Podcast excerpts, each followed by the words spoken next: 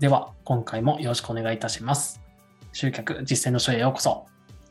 この番組は、現役のウェブマーケッターが送るポッドキャスト番組です。クライアントの集客実践を通して、机上の空論ではなく、現場で培った集客実践記録をもとに、毎回テーマを決めて対談形式でお話ししていきます。では、今回は、飲食店というところに特化して、飲食店の集客方法について、えーお話ししていきます。で今回お話ししていただくのは、笠井さんにお話ししていただくんですけども、笠井さんなら、えーどのように集客するかということをちょっとお話ししていただければと思いますので、笠井さん本日よろしくお願いいたします。よろしくお願いします。はい、お願いいたします。2回目ですね。そうです。2回目です。あの実はですね、メッセ総研のおスタッフ全員ですね、1日で2本撮りしております。これはあの言っちゃっていいのかわかんないんですけどね、あの2本撮りしてまして、どうですか？あの皆さん、喋れてますか？いや、それがですね、皆さんめちゃめちゃ喋れるんですよ。すごいですね。僕は、あの、ファシリテーターなんで、うんあ。の、まあちょっとわからないところ質問したりとかなんですけども、うん。足立さんも佐々木さんも、うん。で、うん。まあ、今回か笠井さんも、うん。みんなめっちゃ喋れるなといつも感心してますね僕は。ああ、そうですよね。ただね、先ほど僕も実はね、これテイク3なんだけどね。ねよし、1本目頑張ったぞ、終わったってなって、2本目ね、テイク、2本目のさ、1個って言ってさ、2本目はさ、あの6分間、7分間ぐらい喋って閉じたよね。いやそうですね というわけで、えー現在、テイク3で喋、えー喋っております。はい。というわけでですね、まあ、今回はあー飲食店、まあね、今現在2021年、うんえー10月にこのポッドキャストを収録させていただいておりますけれども、お飲食店はあーじゃあどのように集客うするんだとおいうところおになると思うんですけれども、はい。まあ、やっぱりね、あのーこのお時期っていうタイミングで言うと、やっぱり2021年10月からようやく、あのまあ、東京都内とかはね、あのお酒が解禁されうてーんそうですね。とかも、うん。まあ、コロナ禍の中でもお大変なことが多々あったかとお存じておりますけれども、うんじゃあまあコロナがあ、まあ、明けたとは言い難いけれどもね飲食さんはまあこう夜まで営業してお酒も提供できるっていうところからじゃあここからどどういうふうにじゃあより新規顧客を獲得してそれをリピートにつなげていくのかっていう部分で言うとお赤澤さんだったら飲食店で集客するとおするとしたらどんなあ施策をを打っていかれますでしょうか？うーん。まあ飲食店のうん。規模感とかにもよると思うんですけどうん。例えばまあ個人やられてる方とかだと、うん。何でしょうそのまあまあある例えばある地域に飲食店を出したとして、うん。あのその例えばまあ広告であったりとか何か店舗を建てた地域に発信できるような方法を何か取りますかね、うん、なるほど、なるほど。やっぱりね、ずっと僕が問題視していった、やっぱり飲食店さんのね、プロデュースも何店も入らせていただいておりますけれども、ずっと問題視していたのは、あ地元民でさええーその店のことあんま知らないみたいな人って結構あると思うんですよ。やっぱり店舗とかエリア密着じゃない？うん。だからやっぱりその半径、まあ、せいぜい20キロ圏内にお住まいの人が、あー20キロだとちょっと距離ある遠いかもし広く取ってるかもしれないんだけれども、まあお住まいのその20キロ圏内ぐらいにお住まいの人がまあ通えるぐらいの範囲で遠方から来るっていうのはそうそうないわけですよ。うんうん、で遠方から来る人ももちろんいるかもしれないんだけれども遠方から来るってことはまあ来店頻度としては低い可能性が高いわけですよね、遠方だから、はい。うん、そんなに頻繁には通えない、そうです。うん、っていう面では飲食店さんで僕がよく直面している問題っていうのはその地元民ですらそのお店の存在をあまり知らない。っうん。ていうのがすごく多いですね。はい。うん、なので、えっと、僕の場合飲食店さんを、おまあ、コンサルティングないし広告運用の代行ないしプロデュース集客のプロデュースサポートに入らせていただくとなった場合はいかにその地元の人たち、ね、そのおお店を中心とした半径10キロから20キロの人たちに私たちのこういうお店があってこういう人たちがスタッフとして働いていてこういう料理を提供しているんですよと。ね。それをよよりリアルに伝えられる、うん、ようにするためにはどうしたらいいかなっていうところがやっぱメインで僕は考えますね。はい。うんそう。なので、まあ、あの他の回ではですね、あの認知信頼、僕の最初の回ではね、あのマーケティングの基礎的な部分をお話ししてまして、えー僕はこの4つのサイクルに当てはめてるんですよということで、認知信頼収益、リピートファン化っていう部分で、えーよくお話をするんですけれども、はい。お飲食店さんを集客するときにも、この基本的にはこの4つに当てはめてお話をします。うん。なので、えーまずは信頼っていう部分で言うと、おまずはね、一つメディア、ホームページとかね、ランディングページっていうのは確実に用意しますよね。うん。まあ、あのー飲食さんとかでも多いんですけれども、ホームページは持っていると。うん。ただそのホームページを効果的に運用できているかって言ったら、できてないっていう飲食さんはやっぱりかなり多いんじゃないかなと思います。ね。うん。っていう面で言うとね、あのーなんだろう、まあ、ホームページとか、えーランディングページっていうのは確実にもちろん用意するんですが、はい。えっと、飲食店さんとか店舗さんっていうのは店舗があるというところで一定の信頼は保たれているんですよ。うん。うん。ね、オンライン通販とかオンライン販売とかよりも店舗があるというだだけで一定の信頼っていうのは顧客の信頼っていうのは保たれているわけなんですね。はい。なので認知信頼収益リピートファンという4つのサイクルの中で言うと信頼は獲得しやすい。はい。ね。なので、より信頼を高めるためには、ホームページの中に、あの、電話番号とか、連絡先、お問い合わせ先とか、あー料理の写真とか、あのー例えば他にもスタッフがどんな人働いているのかとか、うん。どんなお店の雰囲気なのかとか、どんなお店なのかとかね、そういった情報はあーしっかり提供しますよね、もちろん。はい。うん。あとはお店のメニューとかね、うん。うん、料金感とかね、コースメニュー何なのかとかさ、はい。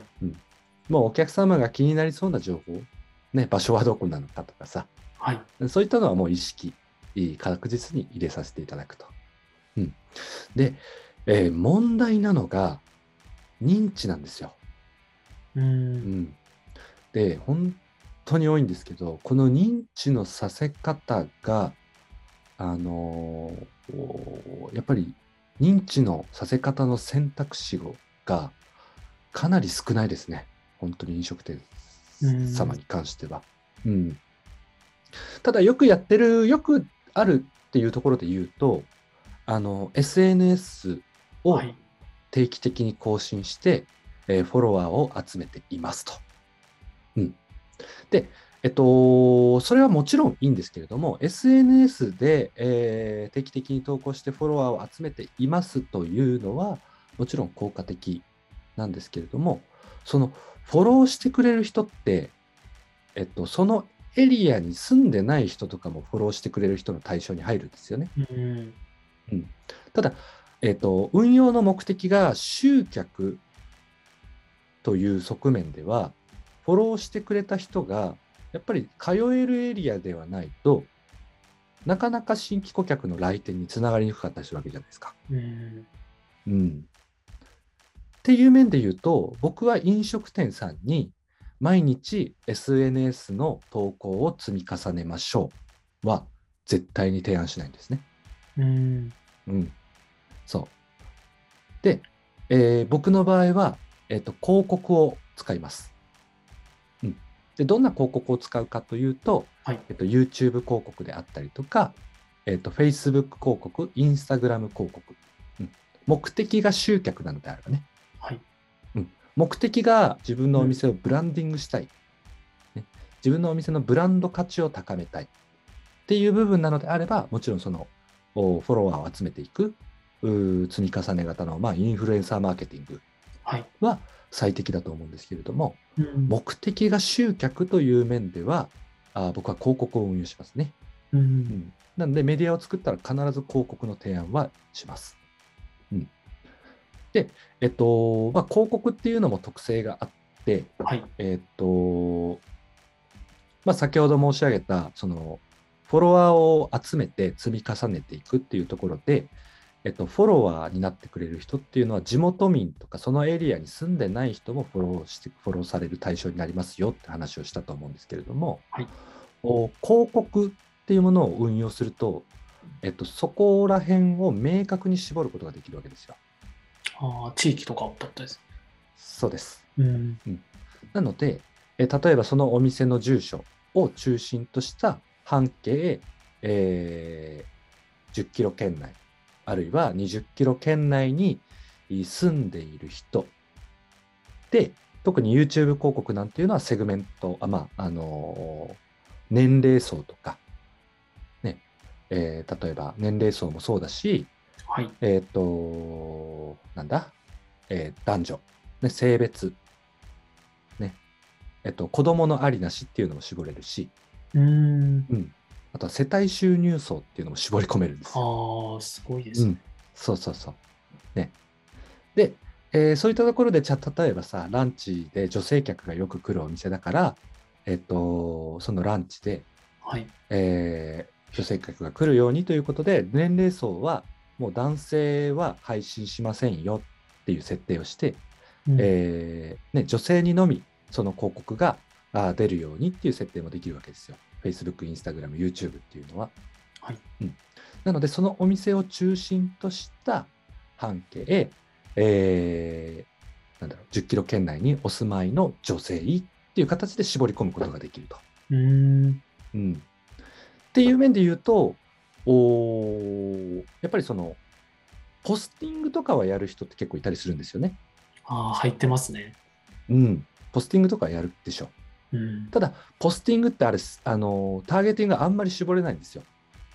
うん。うん。もう乱雑にね、あの、ここの、ここの住所のここに住んでる人たちに、え、ポスティングしますみたいな。っていう面で考えても、ターゲティングを明確に絞れる広告、オンライン広告っていうところで言うと、コストパフォーマンスが高いんですよ。うん。うん。なので、えっと、僕の場合は、あーもちろんね、あの、ホットペッパーとかグルナビっていうところもね、あの、活用していただく分には全然いいと思うんですけれども、はいプラスアルファで、いかに、えー地元に、その、ね、お店がありますよっていうのを、いかにその地元の人たちに、まずは知らせていくか。うん。でうん、っていうところを中心にいい考えますね。うん。で、かつ、動画を使います。うんあのーやっぱり写真とか文は章というよりは、今はもう動画。で、動画って、あのー動画1分間の情報量って、はい。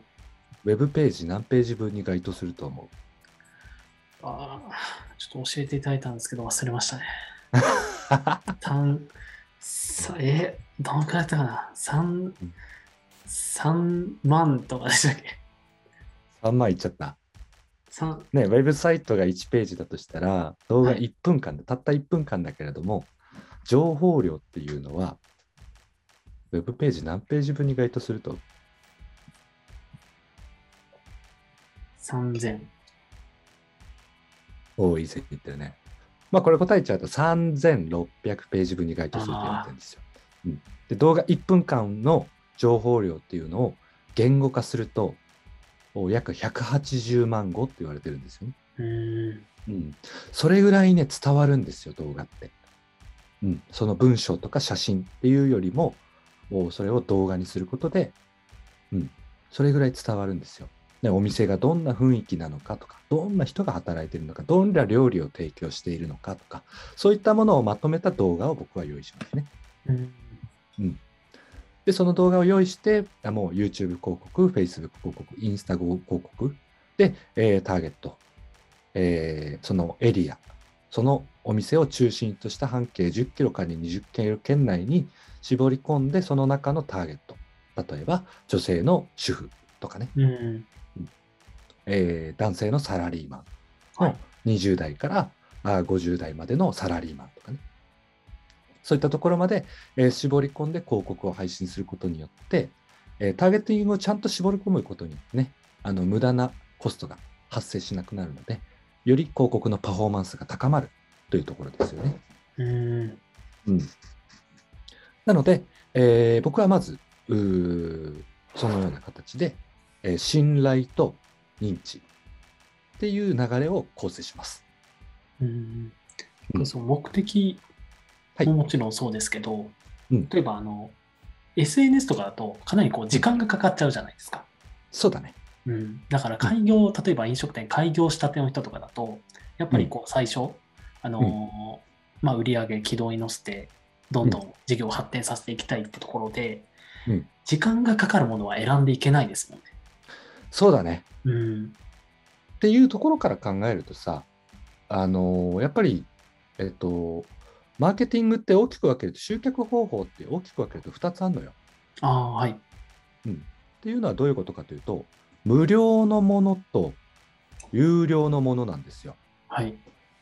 で、それぞれ特性があって、まあ、今回あの、よく飲食店さんとか、まあ、店舗さんがよくやってるのはフォロワーを集める。定期的な投稿をして、えーフォロワーを集める。っていうところが結構よくやられてるところなんだけれども、はい。そういう無料のやり方っていうのはどんな特性があるかっていうと、えーお金はかからないけど時間がかかるっていう特性があるんですよ。うん。で、逆に反対に有料のものっていうのは、どういう、まあ広告とかね、そういったものに関してはどういう特性があるかっていうと、えーお金はかかるけれども時間はかからない。っていう特性があるんですね。なので、この特性をやっぱり理解していただいた上で、えーやっぱりマーケティングっていうのもお運営していただくといいかなと思います。うん。なので、かつ僕は飲食店のお客様ってみんな忙しいのよ、やっぱり料理って作ってたりとかさ。そうね。そう。なので、僕は忙しい人にその積み重ね型のマーケティングを提供するのは酷だと思ってるんですね、ぶっちゃけ。うん。うん、で、毎日毎日、あの、1日1投稿は絶対徹底してくださいとか、まあね、やっぱりそういろんな業者さんいますけれど、やっぱそうやってね、1日1ブログとかは定期的に更新した方がいいですよとか言うじゃん。うん、そうですね。言うんですよ、みんな。うんそれ効果あんのかってね、いろいろ気になる部分はあるけど、うんうんうん。忙しいのよ、飲食店の人って基本。そう。だから俺絶対提案しないの、最初に。それ。積み重ね。ちなみに僕も積み重ね苦手なので、うん。うん、で飲食店さんのその忙しさとかも俺よく分かってるので、積み重ねをさせるってすげえ酷なのよ。うん。うん、だとすれば広告っていうのは1回作って1回配信してそれで集客効果が出てるんだったらもうあとは広告費払ってずっと回してりゃいいだけなんだよ。うん。で費用対効果を比較して費用対効果がえ広告を出してた方が高いっていう判断がつくのであればもう来るずっと回し続けてれば来る状態が作れてればあとはもう広告費入れてればいいだけなんですよね。はい。うん、そうっていう面で言うと積み重ねるよりは広告の方がお金使って払ってやっちゃった方が集客っていう効果は早いしはい。楽なのよ負担が。うん、っていう面では僕はあのー基本的に最初お客様の話を伺った時に、えっと、積み重ねって得意ですか？って聞きます。ああ。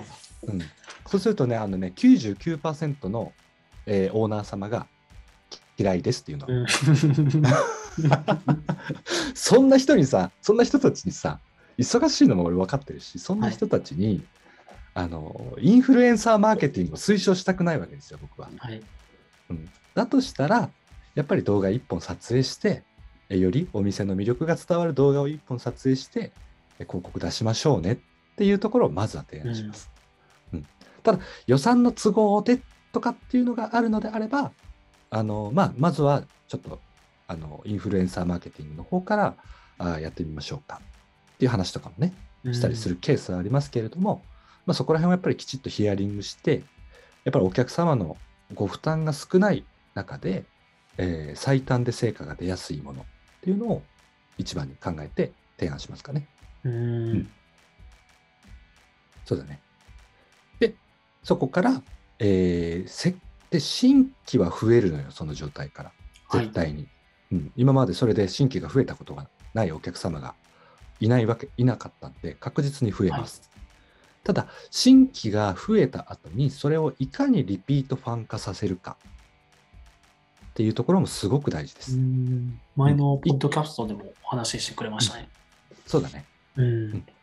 やっぱりいかにね、一回来ただけでもう来なくなるっていう形になってしまうと、やっぱりずっとそれって新規を集め続けてないといけないような状態になってしまうんですよ。そうするとね、なかなかこう売り上げも伸び悩んでいくっていうところもあるので、あのやっぱり売り上げのね、8割、7割、8割っていうのは、得意客層とファン客層が作っているんですよという話を、おリピートファン化戦略のね、はい話、えーテーマでもお話ししましたけれども、それぐらいリピートファン客って大事なんですよ。うん。